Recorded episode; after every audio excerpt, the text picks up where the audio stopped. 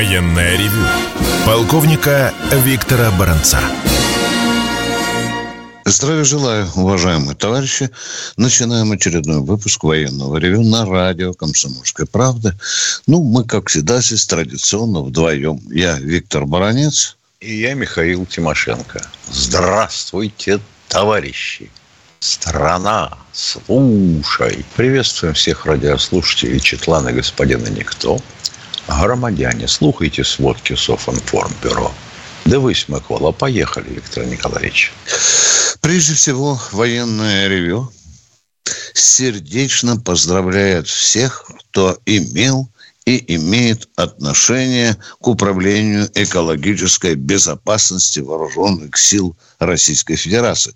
Сегодня есть вот такой эколо... очень экзотичный праздник, он называется День военного эколога. Ну, а гражданские люди, которые могут спросить у меня, зачем это управление существует, вы легко найдете ответ. В Яндексе, я не буду занимать время, знаете, что эта служба занимается упреждением какого-либо вреда для экологии от деятельности российской армии. Ну и еще парочку исторических дат, которые нам вообще-то положено помнить. 15 июля, запоминайте, 1240 года Александр Невский на левом берегу Днепра разбил шведское войско, который, которым командовал король Биргер. Вот с этого момента, говорят наши военные историки, и э, Александр и стал называться Невским. 15 июля 1812 года тоже случилось одно приметное событие для нашей военной истории. Впервые в Петропавловской крепости был сделан салют в честь победы над Наполеоном. Над Наполеоном. А вот 15 июля 1957 года э, был основан наш знаменитый ракетный полигон Плесецк. Мы поздравляем всех, кто там сейчас находится, ветеранов этого нашего легендарного полигона. А что у нас сегодня э, в повестке дня? Ответ на вопрос, как Украина вербует наемников по всему миру. Я бы хотел начать э, издалека. Я бы хотел начать с Яворовского полигона, где еще до 2014 года э, собиралась огромная, огромная, извините за выражение, кодла иностранных наемников. Сначала они там присутствовали в качестве инструкторов для украинских солдат и офицеров, ну а потом уже их там стали собирать и уже в начале специальной военной операции у российской армии получился очень жирный улов на этом самом Яворовском полигоне, где в нескольких казармах находилось более 200 иностранных наемников. Ну что, э, чтобы вы не подумали, что я предвзято говорю о цифре потерь, почитайте, пожалуйста, так называемые львовские паблики. Ох, не люблю это слово. Там четко указывалось, что было убито больше ста и еще больше ста ранено. Не хватало э, скорых пом- машин скорой помощи, которые таскали этих убитых и раненых наймитов. Это вот что касается скажем, начало э, нашей деятельности против, кавычка деятельности, против наемников. Естественно, каждого интересует э, из нас наверняка, а какое же количество наемников вот сейчас на поле боя, или сколько их всего было, Отвечаю. Вы знаете, конечно, их никто по головам не считал, и все цифры относительно. Мы взрослые мальчики, и поймите, пожалуйста, что война и точные цифры зачастую бывают несовместимы. Вы понимаете, о чем я говорю. Сейчас, говорят, на поле боя более двух тысяч иностранных наемников. А всего за время, э, начиная с 2014 года, в украинских войсках побывало около 20 тысяч иностранных наемников. Э, ну, а как же их вербуют? Я же должен вам ответить на главный вопрос. Вот здесь любопытная система. Сначала они активно ехали сами. И, естественно, ставили сразу условия. Бабло гони, Зеленский. Бабло, бабло давай. Вы знаете, сначала им э, платили по 2000 по 2000 евро в месяц. Потом они поставили условия, давай 3000. Но украинцы, в конце концов, сумели их убедить, потому что зарплата зависит от уровня квалификации человека. О том, что он прибыл своим оружием, или ему там дядька э, Остап дал где-то со склада ржавый АКМ.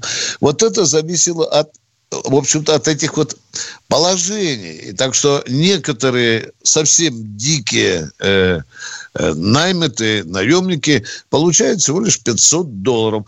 Откуда я это беру? Да я беру это только от того, что говорят украинские пленные которые иногда рассказывают вам, в том числе по телевидению. Так вот, в чем особенность? За последнее время резко активизировалась работа украинских посольств за рубежом. Они фактически превратились в вербовочные пункты. И вот работа этих посольств украинских по вербовке особенно активизировалась, по данным нашей разведки, в Азии, в Латинской Америке, на Ближнем Востоке. Вот уже залезли украинские вербовщики уже в Сирию. Оттуда вот пытаются вытащить на поле боя игиловцев, нустровцев и так далее. Так вот, чемпионами по количеству наемников являются поляки – и по количеству мешков, э, мусорных мешков с остатками трупов этих поляков, тоже они являются чемпионами мира, устали украинцы таскать на границу и гробы, и эти э, мешки с трупами. Активнейшим образом помогает вербовке наемников на Украине ЦРУ. Это, да, это же, в общем-то, как говорится, на судьбе их, на предписано судьбой их, да. Теперь смотрите, что творится по нашей части. Вот у нашей э, ведомства, ну, например, Следственный комитет ведет список всех тех наемников, фамилии которых мы у, у установили абсолютно точно. Есть досье, оно есть у Бастрыкина. Там пока значится 160 фамилий иностранных наемников, насколько мне известно, из 33 стран. Ну, а вы же спросите меня, сколько вот на данный момент, на сегодня уничтожено иностранных наемников? От 5 до 6 тысяч. Некоторые из них э, в тот же первый же день появления на поле боя сразу были отправлены к Бандере. Так случилось с одним из выдающихся канадских снайперов, которого привезли, с которого пылинки сдували там на Донецком направлении, отвезли на позицию, замаскировали. Он буквально 20 минут там лежал, маскируясь под кустиком, и получил от нашего снайпера пулю в лоб. А вот есть наемники, которые не больше двух-трех дней пробывают там. Среди самих наемников их называют тиктокерами. Приехал, смылся. Приехал, смылся. Ну, а я уже не говорю об огромном количестве иностранных наемников, которые пропадают без вести. Их просто зарывают, как собак, чтобы не делать себе лишние э, хлопоты. Тем не менее, признаем объективный факт. Количество наемников э, иностранных на поле боя продолжает расти. Теперь к нашим делам военным, к специальной военной операции.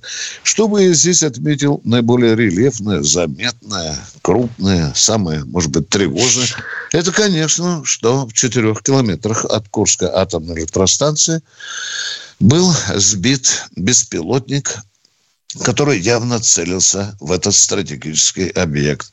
Сбили его наши ПВО. Я уже не говорю теперь о Воронежской области. Там постарались наши ПВОшники и завалили четыре беспилотника.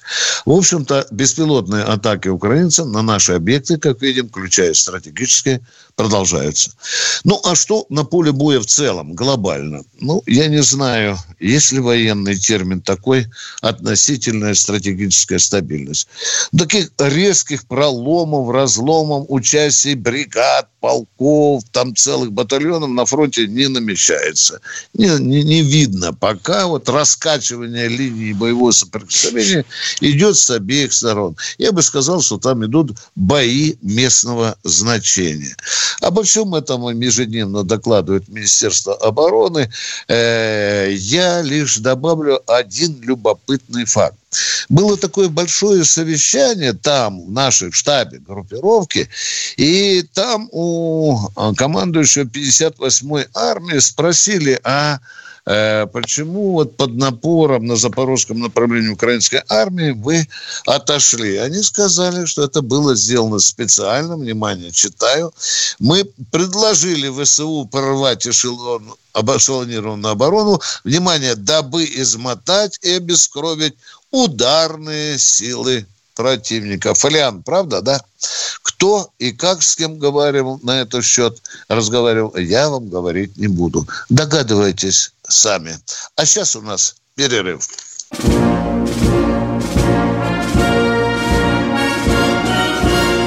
Военная ревю. Полковника Виктора Баранца. Продолжаем военное ревю. Михаил Тимошенко с вами, Баранец с вами, а мы ждем ваших звонков. Не знаю, как насчет э, смены пола, но вот господин Байден разрешил Пентагону призвать 3000 резервистов. Вот прям сразу. Для усиления прибалтийского направления НАТО. Вот прямо сейчас. Видимо, вот ждут, когда резервная армия наша появится там, на этом направлении. И как вдарит по этим могучим Литве, Латвии и Белоруссии. О! Любопытную цифру я где-то откопал, Миша, что в американской армии слышит служат 50 тысяч пидорасов. Интереснейшим образом. ладно, ладно, ладно, ладно. Великий Проханов сказал, что, наверное, американскую армию можно будет взять только с тыла. Ну, как хотите, так и понимаете. А мы ждем от вас звонков, уважаемые радио. Елена Ивановна, здравствуйте. Здравствуйте, Елена Ивановна. Здравствуйте, товарищи офицеры. Я из Тюмени. И у меня, я мама, э, у меня сын, э, участник СВО, и у меня один вопрос, как, наверное, у всех матерей. Скажите, пожалуйста, вот я слышу по телевизору, что э, Запад прислал такие танки, такое вооружение, стреляют там такими снарядами. Почему мы их не можем уничтожить до подхода к э, линии соприкосновения все не это можем, оружие? Уважаемая мама, пока не можем сразу после пересечения польско-украинской границы. Мы должны вам честно и прямо говорить. Приходится выколупывать их уже, когда они расползутся по полю боя. Это трудная работа, невероятная. Но пока не можем. Очень жаль. Жалко, да. Зато честно мы вам ответили. Э, удачи э, вашему сыну. Пусть он возвращается домой здоровеньким и честным воином. Привет ему передавайте. Спасибо у нас. Э, кто следующий в эфире? Владимир Волгоград. Волгограда. Здравствуйте. Доброе утро, Виктор Николаевич. Доброе утро, Михаил Владимирович. Доброе. Вот, поблагодарить вас хочу за передачу. Хорошая передача, тут не поспоришь. Виктор Николаевич, ну, ваше мнение, как вы считаете? Наши намеренно выбрали стратегию обороны в несколько линий? Или все-таки украинцы численный перевес, который мы сдерживаем? Вот вы уже почти что ответили на свой вопрос. Да, мы намеренно выбрали такую тактику, в том числе и по той причине, о которой вы говорите. Все, что могу вам сказать. Такая тактика избрана. Как ее уже назвали даже в генеральном штабе, это тактика перемалывания. Вот выстрелили мы эти три редута, да, да. И мы, это выгодно для нас пока, а пока баланс сил по личному составу не выровняется. Спасибо вам а за то, конкретно что, а то, что потери мы имеем, тем не менее, все равно на этих укрепленных линиях. Это тоже не спрятать и не скрыть. Да, угу. есть и убитые, есть и раненые. И тот же Попов, генерал, честно признал и говорил на этом совещании да, о том, что Есть потери. Ну, а, а, а, скажите, что на войне потерь не бывает? Давайте объективно это все понимать. Но подчеркнем, что наши потери значительно меньше, чем потери наступающей стороны. Кто у нас в эфире? Алексей, Алексей Воронеж. Здравствуйте. Здравия желаю. Первый маленький вопрос.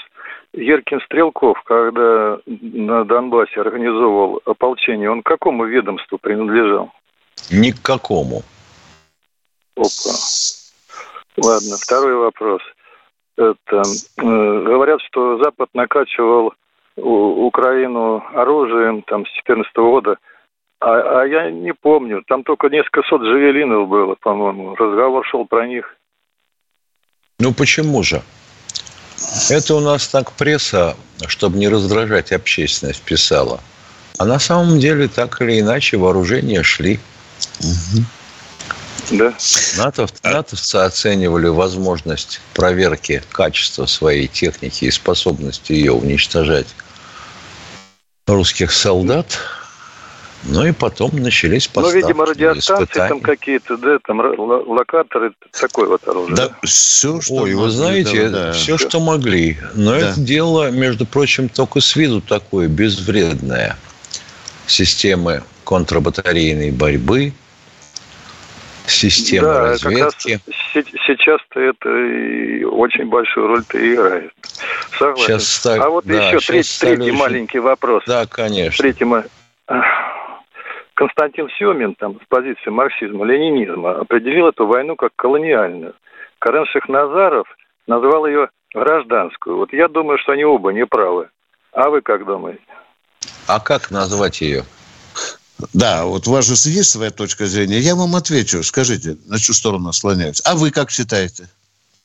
А, нам нельзя ну... задавать встречный вопрос. Извините, тысячу изменений нам нельзя. Не, не, извините, я, извините, пожалуйста. Я больше склоняюсь с точки зрения Шахназарова. Вы услышали меня, уважаемые? А? Да. Все, Извините, что нахамил и задал вам встречный вопрос. Всего доброго. Кто следующий? Миша, нам нельзя задавать уточняющие вопросы. Все, вырубаем. Все, уже официальный письменный да, приказ?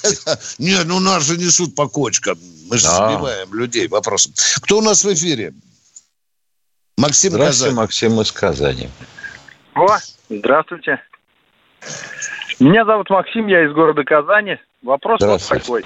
А, почти месяц вот наблюдаю, слушаю вашу передачу, и на радио «Маяк» другие передачи слушаю. Все обозреватели говорят, и Коношенко об этом говорит сам, что на линии соприкосновения силами до батальона, силами там каких-то штурмовых групп пытаются просочиться. Ну, просочаться. А дальше что? Вот, может быть, объясните тактика-то какая? Смысл этого всего? Вот пробиться силами до батальона. Назовем я это, понимаю, назовем, допустим, я полка. понял ваш вопрос. Дальше. Группа размером до полка – это сильно, конечно. Ну, хотел бы сказать, что э, есть определенная попытка играть терминологией. Дело в том, что диверсионно-разведывательные группы, вообще говоря, это группы глубинной разведки. Это разведка пешая. Пешая которая уходит тайно для тебя, ты не замечаешь ее. Через твои боевые порядки в твои тылы и выясняет, твою укомплектованность, твое наличие вооружений, твою технику. Ну, если что случается, то, извините, захватим кого-то в плен, проведем форс-допрос полевой, поковыряемся в пупке ножом, ответишь на наши вопросы, потом мы тебя не больно зарежем. Вот это диверсионно-разведывательные группы. А вот эти вот группы, которые лезут – это пресловутая попытка разведки боем, чтобы выяснить, где, на каких направлениях мы готовы. Если из космоса даже они видят, к примеру, а, ну, наши линии оборонительные, то как прикрыты стыки, а ищут всегда стыки между подразделениями и частями, они не видят. Надо же понять, вы на стыке, если ничего прикрыть толком не сумели, то мы, если пойдем в наступление, здесь проскочим, проскочим. А если мы проскакиваем на стыке, мы выходим ко мне в тыл. Вот же задачка-то какая. Собственно мы говоря, ответили... То есть основной да. удар еще надо ожидать, да? Ну, вот я так понимаю.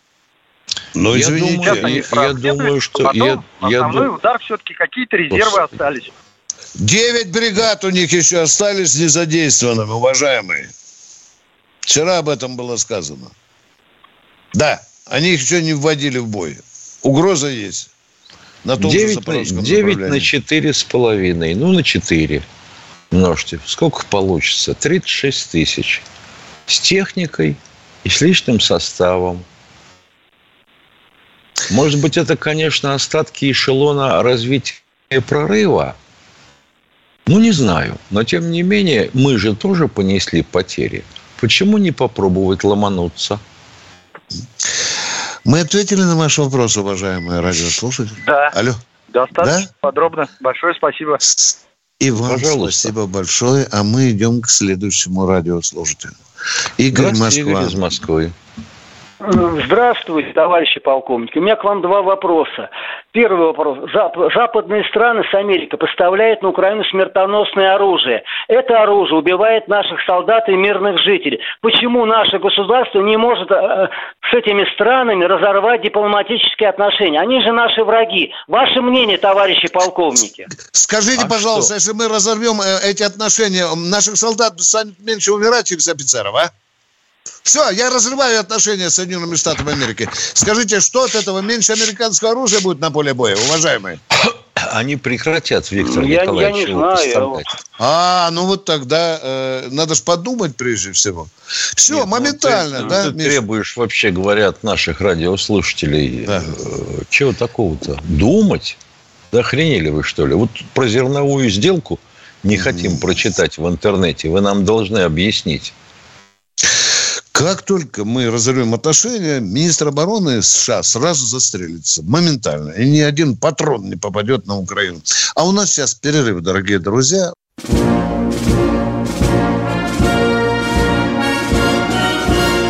Военная ревю.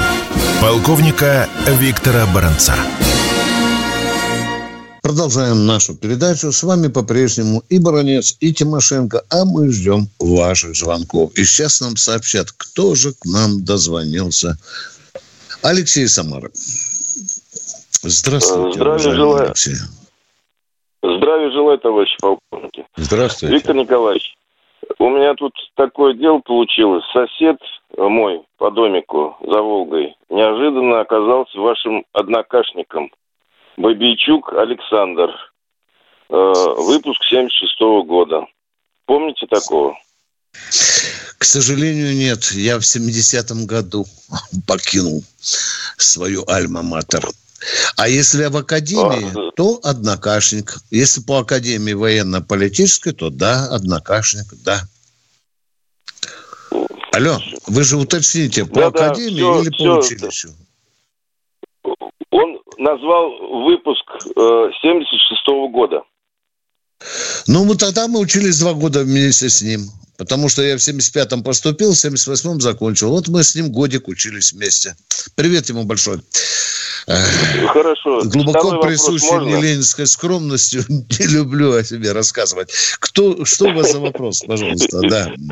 Да. У меня такой вопрос к, к Михаилу Владимировичу. Вот да. э, был такой очень эффективный пулемет МГ во время Великой Отечественной войны. Да. Вот если бы сейчас он применялся, или он безнадежно устарел? Ну, как-то он устарел. Практически. Ну, слегка модернизированные варианты находятся на вооружении европейских армий. Это МГ-42, Миша? Ну да, 34-42. Очень высокий темп стрельбы. Проблема, собственно говоря, да. только об одном. В связи с тем, что темп стрельбы чрезвычайно высок, нужно достаточно часто менять стволы. Поэтому второй номер расчета таскал с собой не только коробки с патронами, но и чехлы со стволами. Они так и назывались, флейты. И рукавичку асбестовую – ну, чтобы ну, не жгло. А да. Если посмотреть, вся тактика немецкой пехоты отделение пехотного строилось вокруг пулемета. Вот так. Наши его называли косторезом или сами немцы? Наши, наши, наши, да. Наши.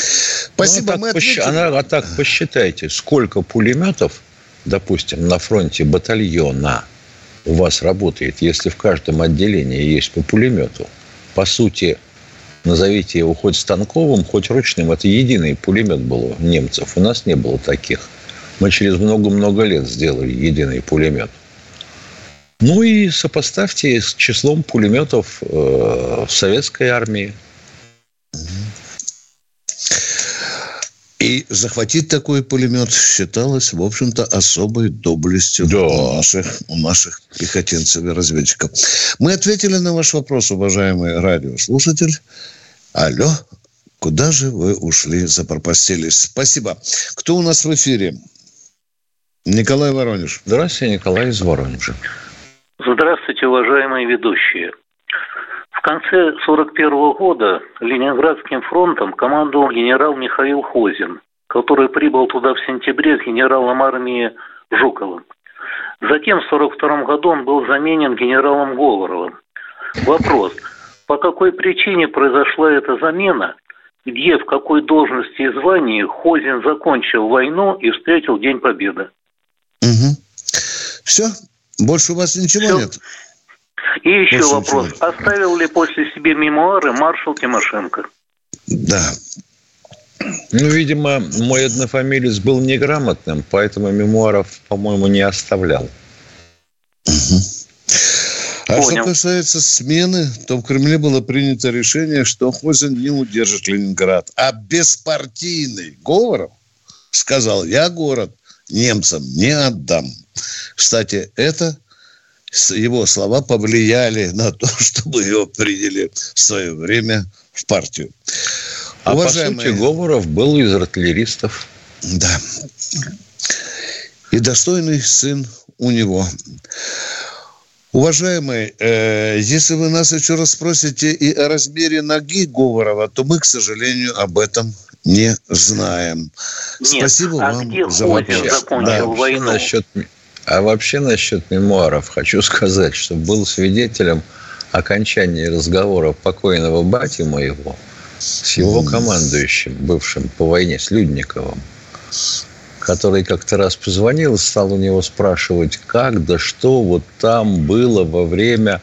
Э, Людников как раз собрался мемуары писать. Ну, батя сказал, что если не помню, что не хрена и писать.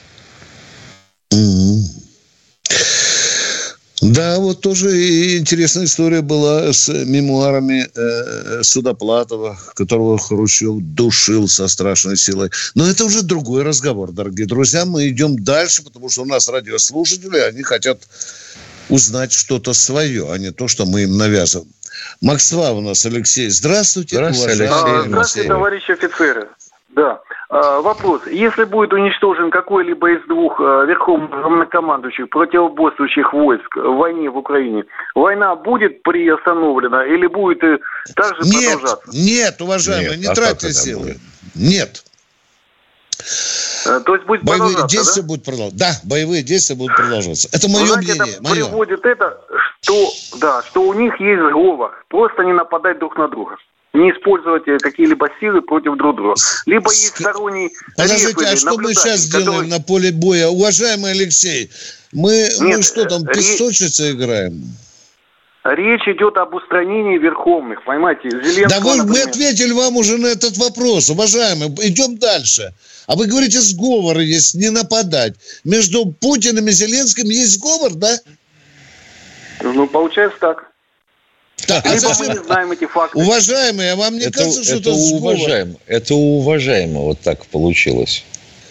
Уважаемый, вот сговор, э, который стоит сколько, такое гигантское количество человеческих смертей, вы, извините, немножко подумайте несколько иначе. Хорошо? Зачем? Да? А, хорошо. Второй вопрос.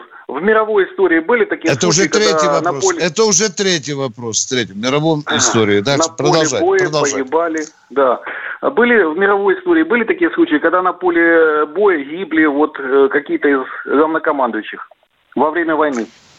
А как же? А Елки-палки, история а? мировая, история мировая. Да. А вы припомните, сколько, извините за выражение, наших князей и, соответственно, феодальных руководителей в западных государствах погибло на поле боя, когда армиями руководили вот именно они, угу. живьем присутствуя на поле боя. Миша, вот это интересное Понятно. прочтение ситуации Алексеем, да? Что вот эта специальная военная операция – это сговор Путина и Зеленского, получается, по логике Алексея, да? Правильно, да? так есть. Блин, Друг друга а... не уничтожать, а положить тьму народа. Да, вот это логика. Блин, ну как же я до этого не додумался? А ведь человек же ведь, смотри, как интересно размышляет. Алексей, мы, надеюсь, ответили на ваш да. вопрос и поняли. Да, э, наш, да, и вам всего доброго. Звоните нам.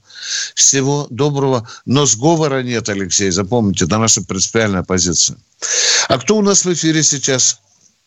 Анатолий Здравствуйте, Москва. Анатолий из Москвы. Здравия желаю, товарищ полковники. Первый ну, вопрос вам обоим. Скажите, если бы мы признали Польшу участницей конфликта из-за поставок вооружения и своих военнослужащих на территорию Украины и нанесли бы по ней ядерный удар, Соединенные Штаты впряглись бы за поляков? А почему мы должны э, называть Польшу? Мы уже и так ее называем, что она участница конфликта, уважаемые. Ну вот если она бы участница конфликта. это нанесли бы ядерный удар, Америка бы удар поляков. Это елки-палки. А... а почему мы должны по Польше наносить ядерный удар? Там же много... Ну, тогда, может быть, война быстрее бы кончилась. Да, ну, Уважаемый, там какая война, людей, которые... какая да, война бы кончилась ну, побыстрее? скажем. Да. Ядерная? Вот ядерная закончилась... Ядерный удар, да, по базам, военным базам в Польше. А, так, хорошо. А Польша у нас кто?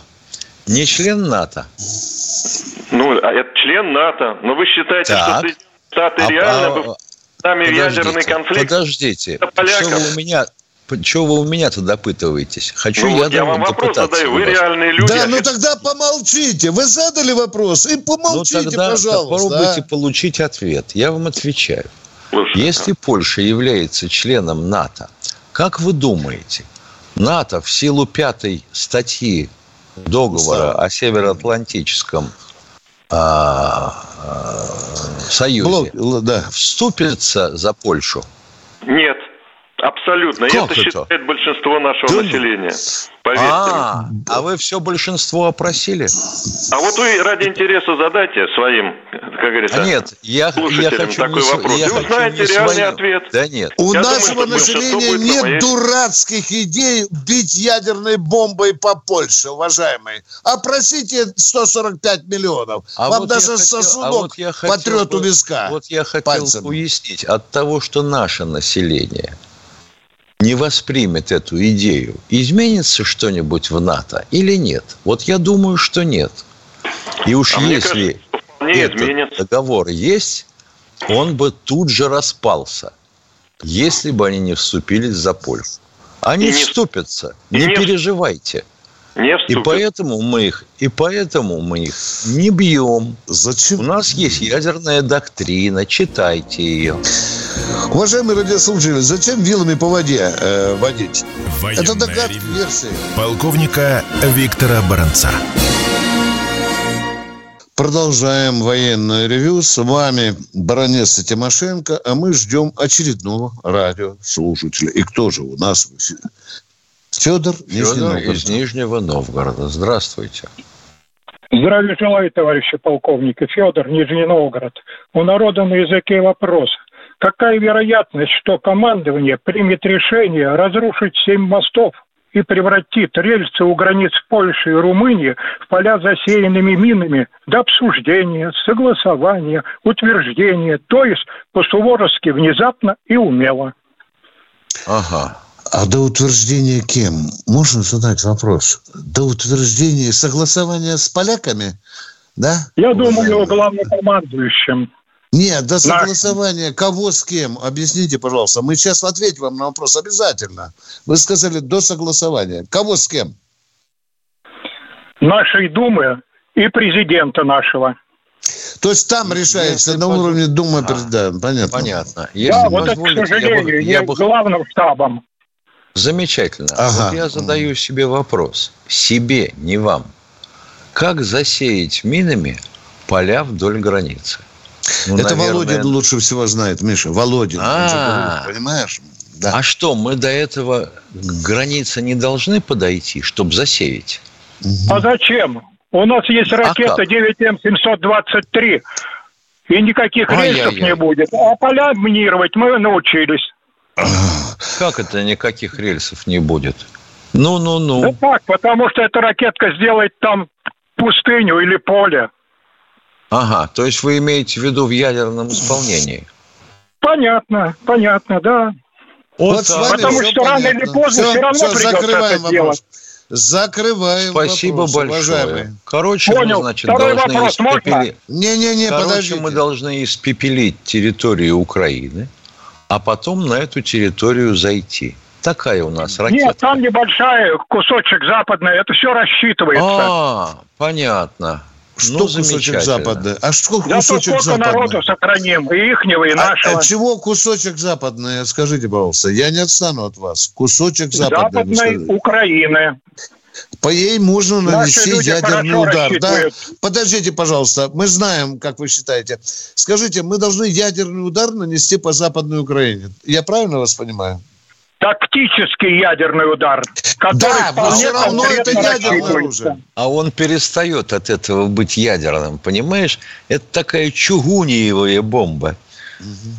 Правильно вы говорите. Знаете, да. А-а-а. То есть вы предлагаете использовать ядерное оружие. Точка. Мы с этим не согласны.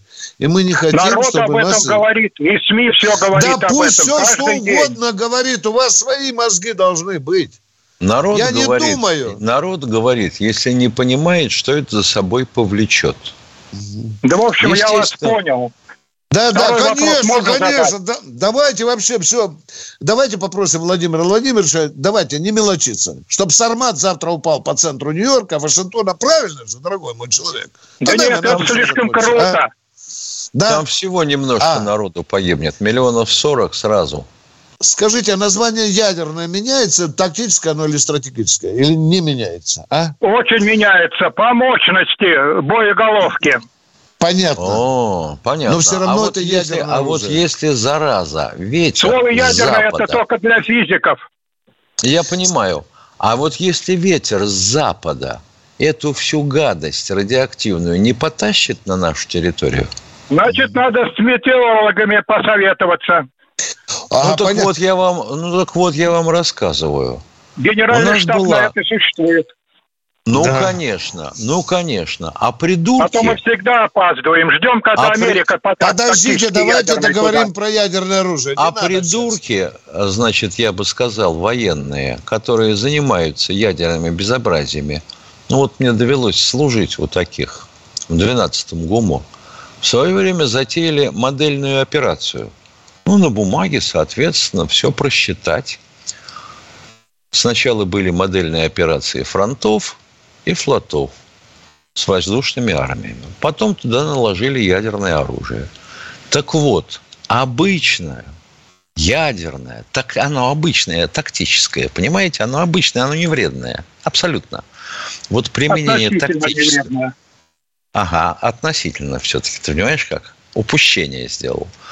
Значит, на рубеже Рейна приводит к такому заражению, что ветер растащит его до Саратова. Вы спросите, пожалуйста, ваших соседей, кто там еще живет в тех краях? Они согласны меня... сдохнуть от радиоактивного заражения? У меня и другой вопрос этому. Как вы думаете, ни в чем не повинное гражданское население при нашем ядерном ударе Западной Украине погибнет или нет?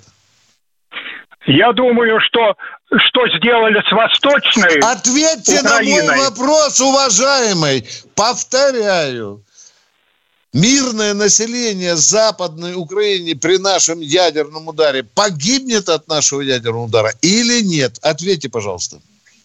Даже если погибнет, у нас другого случая не будет выжить. Потому так, что мы второй всегда вопрос. Запаздываем. Внимание, как вы думаете, после этого Соединенные Штаты Америки нанесут по России ядерный удар, хотя бы тактический? Вот тогда мы будем исполнять свою доктрину. Ударим всем, что можно, и сделаем пролив а имени мы по ядерной доктрине первые не бьем, уважаемый. Азбуку почитайте. До свидания. У меня, у меня другой. Второй вопрос меня друг... можно задать? Не, не, Нет. если он такой Таки, дурацкий будет, Таких нельзя. вопросов не надо. Вот Я другой просто... вопрос задам. Давайте. А то народ просил меня задать. Я хочу, если вы разрешите. Ну, давайте, народ такие глупые вопросы не задает нам, понимаете? Ну, Это наверное, с каким-то другим народом. Да, давайте. В каком случае подчиненный может не выполнить приказ командира? Ни в каком. А если приказ или наоборот отсутствие приказа приведет к угрозе жизни родной моей это, матери или родины это, матери? Значит, значит, значит, сначала выполни приказ, а потом обжалуй. Умный ну, народ об этом значит, знает. пусть моя мать или родина погибнет? Да, да, да. Боже мой, что за вопрос, а? Виктор Николаевич, а? ну что я тебе скажу? Уважаемый, вот у человека, вот у человека есть предложение там жахнуть mm-hmm. по Западной Украине – и это, мол, где руки отобьет у наших противников. Совсем. А да зачем жахать по Западу? Да Я скажу, почему эти два вопроса. Потому ну, что говорите. бросок Пригожина, как и Брусиловский прорыв, войдет в учебники по военному делу. Я думаю, Путин с Пригожиным договорились. Ах, вот О, боже мой. Понятно. Так вот я Бог всемогущ, но бесы проворней, пока рулит пятая колонна. Понятно. Наверное, Боже пятая мой. колонна будет Понятно. убывать. Уже двух генералов Какой нет. вы замшелый демагог. Уже пяти генералов нет, уважаемые. Какой ну, же вы замшелый педагог, а? Вот а, я, вот я Виктор да нет, вы во всем только ошиблись. Одно, вот только одного не пойму. Если уж человек предлагает жахнуть по Украине, для чего? Уничтожить там мосты, резервы и тому подобное. То зачем жахать по Украине – и нести гадость себе на стол, если можно жахнуть по Соединенным Штатам. И тогда все через океан к нам вообще не дотянется, а эти умрут, сдохнут сразу. Надо Понял? делать все постепенно. Нет, это пьяному ежику понятно. Страны, Надо делать своевременно, постепенно и так далее. Уважаемые, зачем мы трем демагогию, а? Что надо делать все своевременно, что надо делать постепенно. Вы сказали, вы призываете нас к тому, чтобы мы наносили ядерный удар по Западной Украине. Чтобы меньше людей погибло с той и с другой стороны. У, у, подождите, от наших ядерных ударов по Западной Украине люди погибнут? Погибнут, конечно. И вы, не, вы считаете это правомерным? Неповинные люди погибнут, а? Вполне, потому что если долго будет продолжаться война, мы уничтожим Хорошо. все мужское население Хорошо. Украины. И сделать Тогда вам, не вам прямо в форточку прилетит американская ядерная ракета. Все, до свидания, поехали дальше. Это безмозглость нашего разговора с вами. Поехали Здравствуйте, дальше. Вадим из Москвы. Да, здравствуйте, уважаемые полковники. У меня тоже предложение есть, но военного технического характера. Это использование простейших пороховых ускорителей на корректируемых авиабомбах. У американцев уже ре- реализован такой тип э, боеприпасов, и дальность действия увеличилась на порядок с 50 до 500 километров. Вы можете ну, военно-научное ну, управление 500, ну, 500 а, километров, ну, 500 а? километров у управляемых бомб нету, угу. это скажем честно, и у планирующих.